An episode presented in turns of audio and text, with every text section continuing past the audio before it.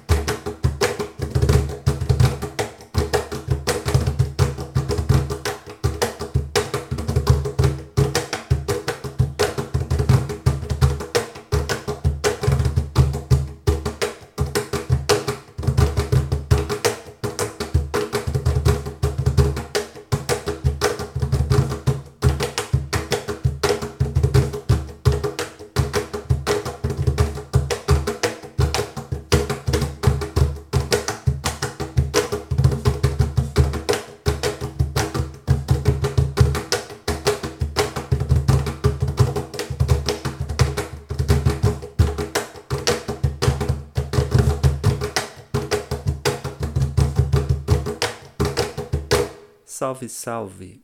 Meu nome é Rodrigo Gudim Paiva, eu tenho 49 anos, sou músico profissional desde os 18 anos, então estou com 31 anos de carreira. E eu sou baterista, percussionista e também educador e produtor musical. É, eu nasci em São Paulo capital, e mudei para Florianópolis com 18 anos e minha vida profissional então coincide com a minha mudança para Santa Catarina. Eu morei em Florianópolis por mais de 20 anos e atualmente eu moro em Balneário Camboriú, já há quase 10 anos. É, atuei como professor de música educador musical em várias escolas, escolas livres de música, conservatórios, em universidades e também em vários projetos sociais. E atualmente eu sou educador musical voluntário na AMA de Itajaí. A AMA Itajaí é a Associação dos Pais e Amigos do Autista de Itajaí. Então, há cerca de cinco anos, eu venho desenvolvendo um projeto chamado Percussão e Educação Musical para crianças e adolescentes com autismo. E como instrumentista, eu toco com várias bandas, já toquei com muitos grupos, orquestras, é, de vários estilos musicais e atualmente eu trabalho com a Camerata Florianópolis é, há mais de 20 anos. E já tive também um grupo com a nossa querida Ivi Luna, chamado Cravo da Terra. Foi um grupo do qual eu participei por cinco anos. Gravamos dois discos juntos e é um grupo que eu tenho muita saudade, muito orgulho de ter participado. Bom, eu comecei então minha, minha carreira profissional como baterista. É, em 1989 eu comecei a trabalhar como músico profissional e alguns anos depois eu descobri a percussão. É, na verdade, comecei a tocar bateria com 11 anos de idade e acho que com 21 anos eu já era baterista profissional. Com 21 anos eu descobri a percussão e comecei a estudar percussão popular e a percussão de orquestra. E quando eu comecei a estudar percussão, eu como baterista, eu percebi que eu tinha perdido muito tempo, né? 10 anos tocando bateria sem estudar percussão. Nossa, eu descobri que foi que isso não pode acontecer, né? Então, como professor, eu sempre incentivei os meus alunos de bateria a conhecerem o universo da percussão. Porque a percussão é uma família de instrumentos gigantesca, praticamente infinito o número de instrumentos e possibilidades sonoras que a gente pode é, trabalhar com percussão. Praticamente tudo pode ser percussão. É, desde um balde, uma panela, uma chaleira, uma vassoura, é, além dos instrumentos que a gente conhece é, por exemplo, os tambores, que são também inúmeros, né, no mundo inteiro, é, e outros instrumentos, né. Na verdade, existem várias classificações de instrumentos. É, por exemplo, na família de percussão, a gente pode destacar os membranofones, que são os instrumentos que utilizam uma membrana né, para produzir o som. Então, os tambores, é, se a gente pensar num, num, num tambor como um surdo de escola de samba, né, ele tem uma pele que a baqueta percute essa pele, que pode ser de couro, animal ou pele sintética. Então essa membrana ela vai vibrar e produzir o som.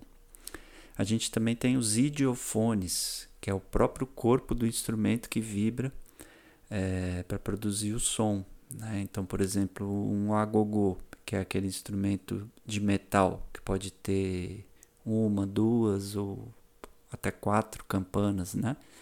O agogô é um idiofone. É, e a gente também tem outros instrumentos como cordofones, que na percussão é, também temos alguns instrumentos como por exemplo o mais conhecido, acho que é o berimbau, que a corda vibra para produzir o som. Então são os cordofones. E outras classificações que a gente pode falar, por exemplo, aerofones, né? Se a gente pensar os apitos é, e outras classificações aí que alguns autores colocam é, como corpo corpofones, né? Instrumentos, a própria produção sonora com o corpo, enfim. Então, é, existem vários tipos de classificações de instrumentos.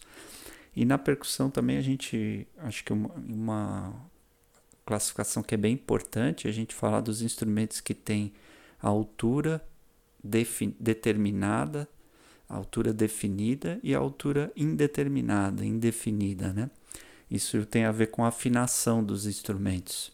Então, os, os instrumentos de percussão que têm altura determinada, altura definida, por exemplo, uma marimba, um vibrafone, um xilofone, eles é, vão produzir, digamos, a, as notas musicais dó, ré, mi, né? Vão ter afinação é, determinada.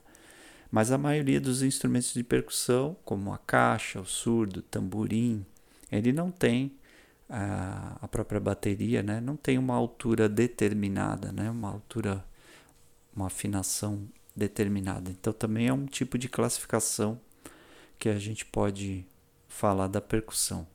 Então é uma família muito grande de instrumentos e a gente tem instrumentos do mundo inteiro, né? É, tambores na África, no Japão, na China, no, nas Américas. Então a gente tem muita variedade né, de instrumentos de percussão e uma variedade de instrumentos que eu gosto muito de trabalhar também são aqueles objetos, né, os, os objetos que não nasceram como um instrumento musical, mas a gente pode utilizar, por exemplo, como uma bacia com água, é, uma chaleira, é, enfim, são objetos que a gente pode transformar também em instrumentos musicais. E aí, pensando nisso, a gente começa a, ver a, o universo infinito que é a percussão e como ela pode estar tá inserida em todos os contextos musicais. Né? Então, se tudo é som, tudo pode ser considerado transformado né, em instrumento, então isso também é, tudo é, são possibilidades que, sonoras que cabem em qualquer tipo de música, né? Então a percussão ela não é, é, existe muito preconceito, né? Infelizmente, com as questões da, da nossa religiosidade, da religiosidade afro-brasileira, principalmente, é, onde então o pessoal trata, ah, aquilo ali é tambor, o pessoal está fazendo macumba ali e tal, é, não compreende, né? O universo, a beleza da música, tanto a música no contexto religioso, no caso do, da, das religiões afro-brasileiras, que eu, por exemplo, adoro a música da, da religiosidade afro-brasileira, acho lindo, uma infinidade de ritmos que nós temos e nós precisamos valorizar e conhecer, porque a gente só pode respeitar aquilo que a gente conhece. Então, é, infelizmente, apesar de todo esse preconceito, é, se a gente olhar para pra, com respeito né, para essa música, a gente vai ver que a percussão não é só batuque, não é só fazer barulho, não é só macumba, ela é muito mais abrangente. A percussão está nas orquestras, a percussão está nas ruas, nas festas populares, a percussão está nas celebrações é, e está também na religião. Então, ela está em todos os espaços. E se a gente pensar, claro, no carnaval, por exemplo, carnaval brasileiro, não dá para pensar no carnaval sem percussão. Então, é preciso que a gente valorize é, a nossa música, os nossos ritmos e os nossos artistas em todas as possibilidades que a gente puder, porque a cultura ela é viva ela está aí, ela se transforma e a cultura e a arte salva. Então, eu, como educador musical, sempre busquei valorizar a percussão. Desde que eu descobri, como baterista, eu descobri a, a beleza da percussão, a riqueza de conhecer os ritmos brasileiros, as festas populares, a cultura popular onde a percussão está inserida. Então, como baterista, isso me motivou, me engrandeceu, né? mudou a minha cabeça como baterista.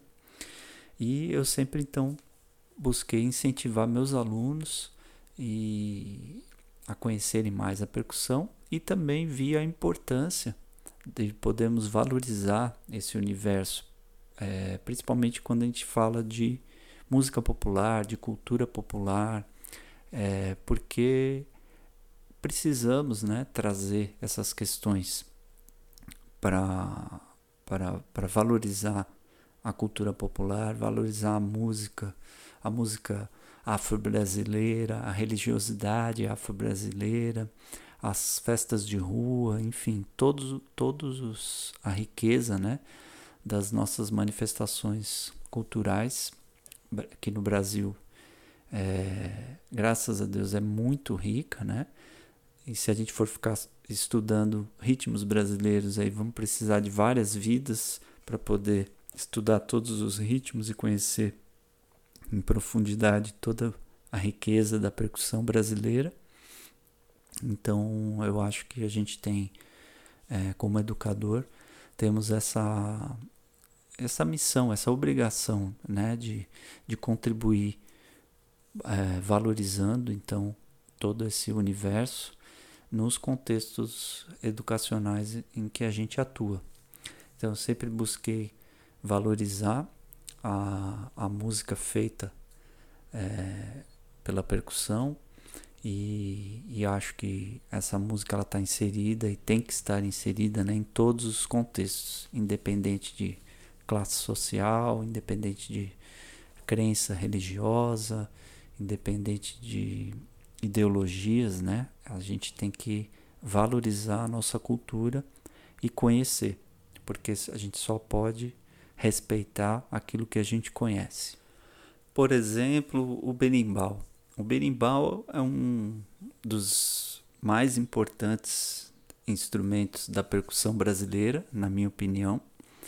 É, é um instrumento, claro, que tem origem africana. Na verdade, tem vários tipos de instrumentos chamados de arco, arcos musicais, né? É, tocado, por exemplo, o berimbau brasileiro, que é usado na capoeira, ele tem a cabaça que faz a amplificação né, do som do instrumento. Ele tem um arame, a, a, a biriba, né, a verga, o arame, a cabaça. Então você vai percutir com uma baqueta na corda do instrumento. Então eu já tinha dito é um cordofone e a cabaça vai amplificar o som mas é, a gente tem outros tipos né, de arcos musicais que não tem, por exemplo, a cabaça, ou pode ser amplificado com a própria boca, né, chamado birimbau de boca, é, ou outros, a, a, a, próprio corpo né, do instrumento, birimbau de barriga, enfim. É, então é um instrumento que a gente é, foi desenvolvido né, no Brasil por essa herança africana e principalmente na capoeira, né? Então acho que o berimbau é um instrumento, é, é, o principal, né? Instrumento das rodas de capoeira e só no contexto da capoeira existem vários, dezenas de ritmos, né? Que são muito lindos e infelizmente muito pouco conhecidos e muito pouco explorados, na minha opinião, inclusive na música na música popular brasileira.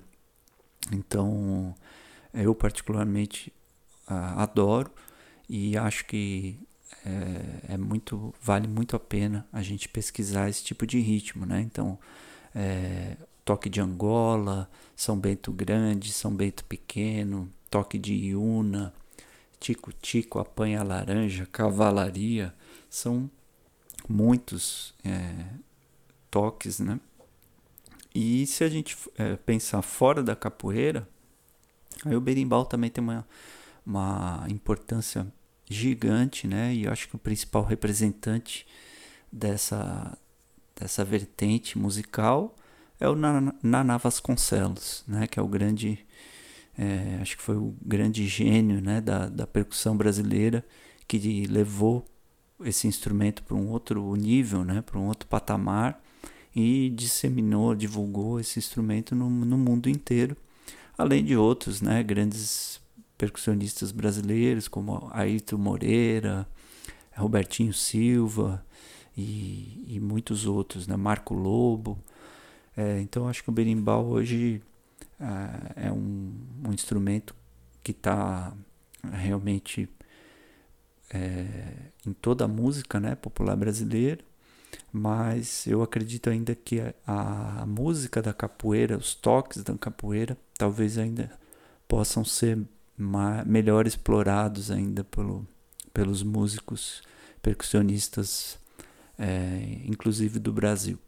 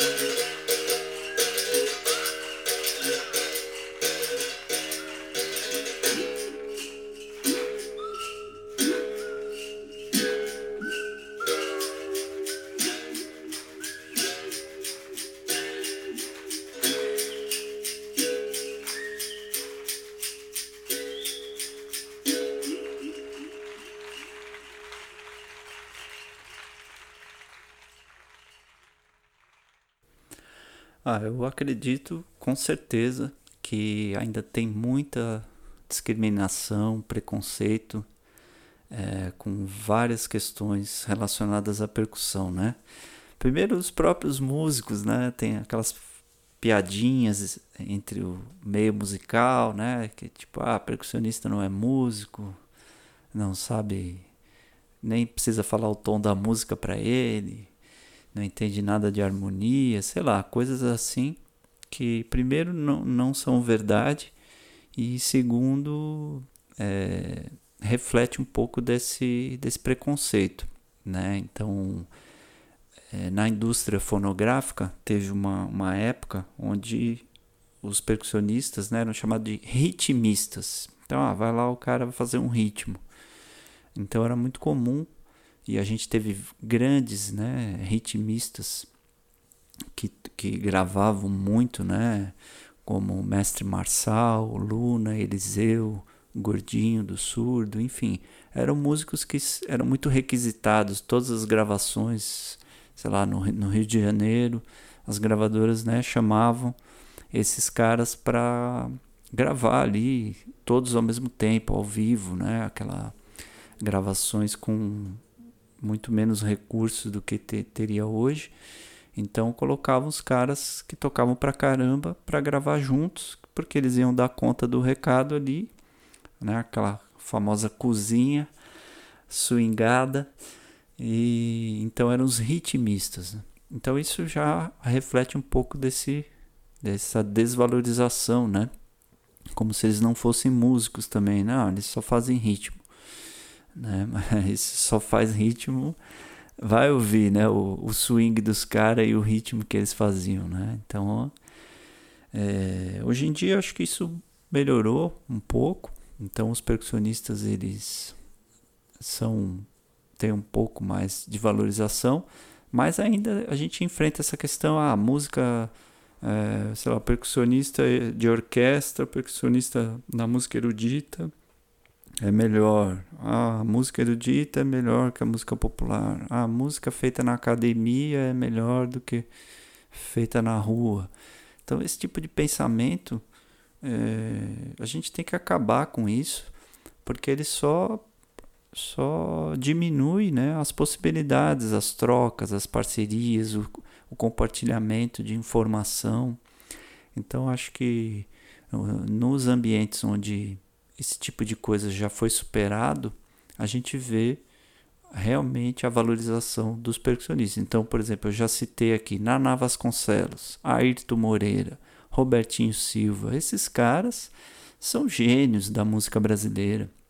Eles são valorizados no mundo inteiro. Onde esses caras é, foram, eles é, foram valorizados. Né? E muitas vezes no Brasil, infelizmente, isso não acontece e as pessoas nem conhecem muitas vezes o trabalho desses grandes artistas.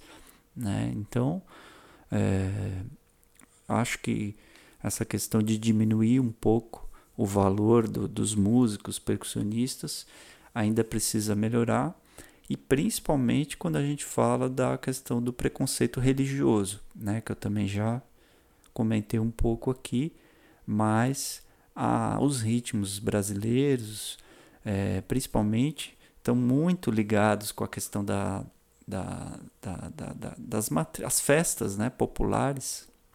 Tem muito a ligação das matrizes africanas, indígenas, europeias, tudo é uma grande mistura, né? Então, é, essa matriz africana, ela ainda tem muito, infelizmente, tem muito preconceito da sociedade com a questão da religiosidade afro-brasileira, né? E é, se for falar da, da música indígena, então acho que a, a invisibilidade é ainda maior, né? Infelizmente, muito pouco, né? A gente conhece da, da, da música indígena e é muito pouco valorizada. Então essa herança da, da cultura euro, europeia que também não tem nada de errado com a cultura europeia, tem toda a sua beleza, mas a gente não pode, a gente tem que ter um equilíbrio na balança, né? Então, se a gente tem ah, uma minoria, a gente precisa valorizar essa minoria, a gente precisa fortalecer a cultura e valorizar né, essa, esses aspectos que estão de repente invisíveis e trazer para a visibilidade, porque isso só vai engrandecer e a nossa, o nosso pensamento, o nosso conhecimento. E falando então de arte, né, de música, isso só vai trazer no, mais e mais possibilidades é, para a nossa produção artística. Então, é, eu sonho né, com, esse, com esse dia em que a gente vai ter é, uma maior visibilidade da música indígena, da música afro-brasileira e da percussão como, como um todo. Agora, falando um pouco sobre é, a vida do músico profissional, né, para aqueles que querem seguir a carreira de músico, é, eu acho que uma, uma das coisas muito importantes da gente é, colocar é que, como todas as profissões, mas o músico ele tem que estar tá sempre estudando, sempre estudando, né? Então essa formação do músico, ela não termina, né? Ela tem que estar tá sempre, o músico tem que estar tá sempre se atualizando. Então para a gente poder tocar, às vezes as pessoas é, têm uma visão muito romântica, né? É, e não muito realista do que é a profissão do músico, né? Então, às vezes você vê a pessoa tocando, ah, que lindo, né? Você trabalha com música, nossa, mas coisa linda e mas o que que você faz para viver mesmo, né? Tem muito esse, esse tipo de pensamento. Então, a profissão do músico, ela exige muito estudo e muito trabalho, né? Então, não adianta o talento sem o trabalho, né? O talento é, que é uma, uma, uma, questão, um assunto muito polêmico, muito discutível, né? Se existe talento, se não existe. Mas se a pessoa tem uma, uma facilidade, uma boa habilidade para determinadas coisas, isso só vai se concretizar e realmente dar certo se tiver muito trabalho aliado a essa facilidade, essa habilidade. Se você tem uma habilidade e você não trabalhar ela, não vai chegar em lugar nenhum. Então essa visão é, um pouco romântica, né, de que ah, é lindo fazer música é tão lindo, né? Sim, é lindo, ótimo, maravilhoso, mas exige muito estudo e muito trabalho. Então o músico tem que ensaiar, tem que estudar, tem que desenvolver é, aquilo que ele, que ele precisa fazer né, com, com maestria, né, com é, muita. É, não perfeccionismo, mas com muita segurança do que ele está fazendo. Para poder realmente é, chegar no nível de você poder expressar o teu pensamento musical, expressar, ah, levar né, aquilo, por exemplo, que o compositor é, pensou, enfim. Então, acho que uma, uma dica, né, uma sugestão seria sempre estudar, sempre estar em formação. Eu tive a oportunidade de ter uma formação, é, um ensino formal, né, de uma formação acadêmica. Eu estudei em conservatório, eu fiz faculdade, fiz graduação, licenciatura em música, Fiz mestrado e fiz doutorado. É, então eu tive essa oportunidade. Mas eu continuo estudando até hoje.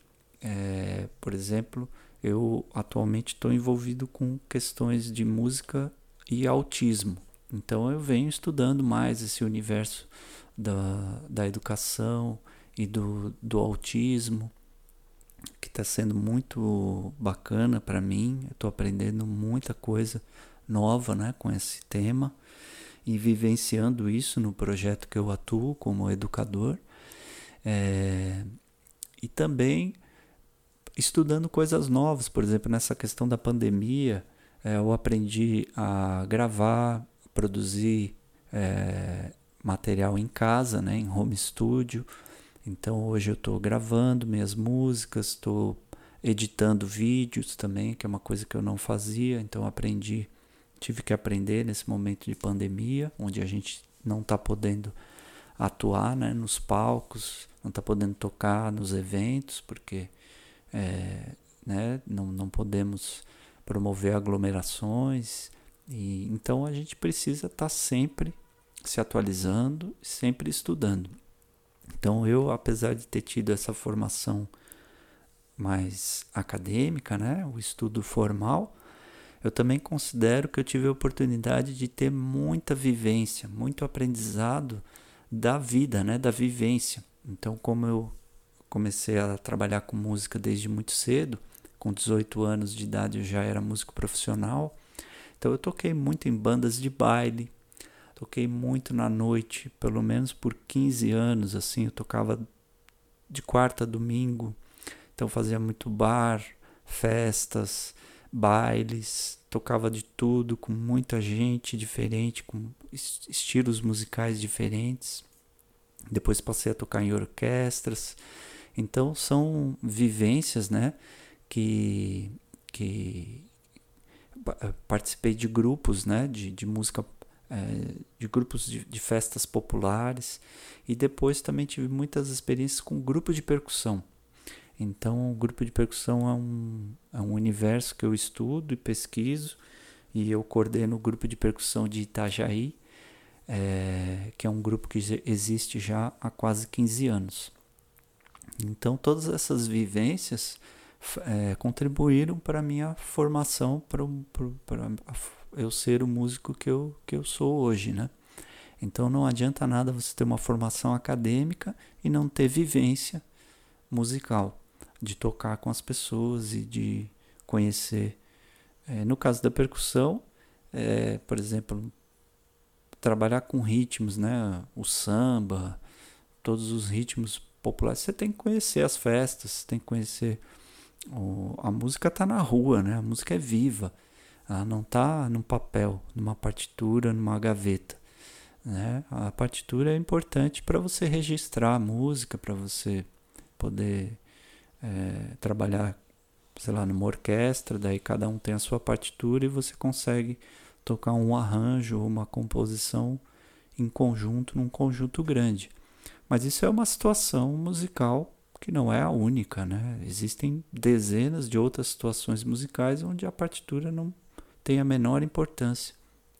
Então, é, eu acho que isso, para quem ainda não, não, não compreendeu né, a música como profissão, não viu ainda a amplitude né, que a gente tem na nossa profissão, começar a pensar nisso que você vai precisar principalmente de uma formação prática, né, de uma vivência.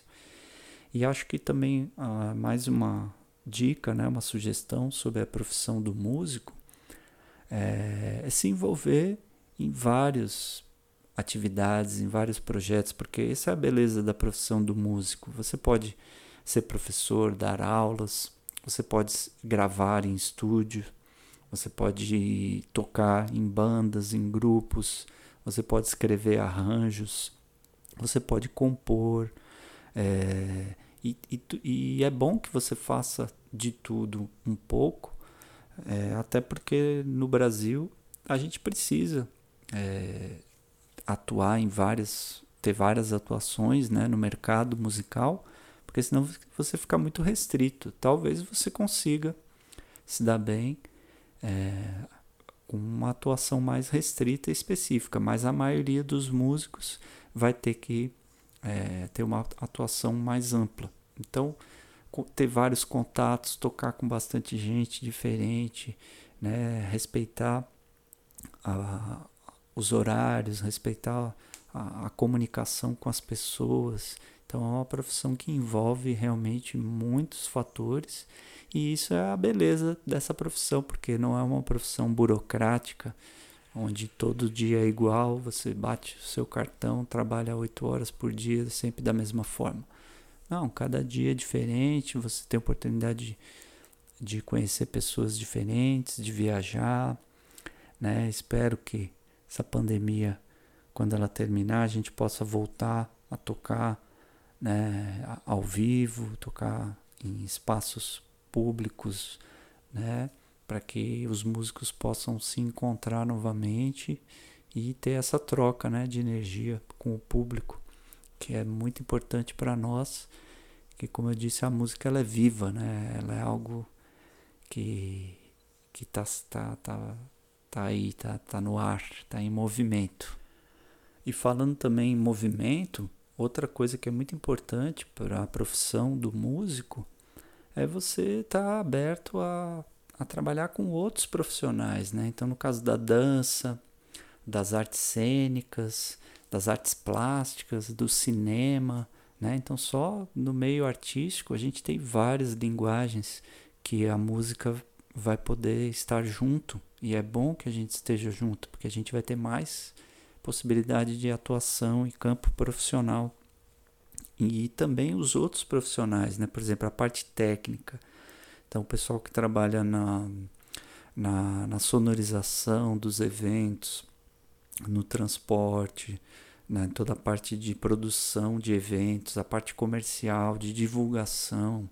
Então, a gente começa a ver de projetos, de elaboração de projetos, de leis, né? de incentivo, a busca de recursos, também a, a questão de coletivos, de a, associações, sindicatos, enfim, é muita coisa que a gente precisa é, estar envolvido e é bom que a gente tenha esse envolvimento porque a gente não pode fazer nada, a gente não faz nada sozinho, a gente não constrói nada sozinho. E acho que isso na música é muito claro, é muito evidente, né? Você até pode ter às vezes um, um espetáculo com um músico solo né, no palco, mas em geral você tem toda uma equipe por trás, então você não faz nada sozinho, você trabalha em equipe, você trabalha em grupo. Então isso é mais uma uma beleza, né, da nossa profissão e um desafio, com certeza, mais uma beleza porque é muito bom, né, estar em grupo, é muito bom construir coisas e realizar coisas juntos. Então é isso. Eu agradeço a oportunidade, vou me despedindo aqui e deixo o convite para que vocês possam é, conhecer mais sobre o meu trabalho. Rodrigo Gudim Paiva nas redes sociais, no YouTube e que vocês possam conhecer mais sobre o meu trabalho e fico à disposição em outras oportunidades. Parabéns aí e vida longa ao Onda Sonora.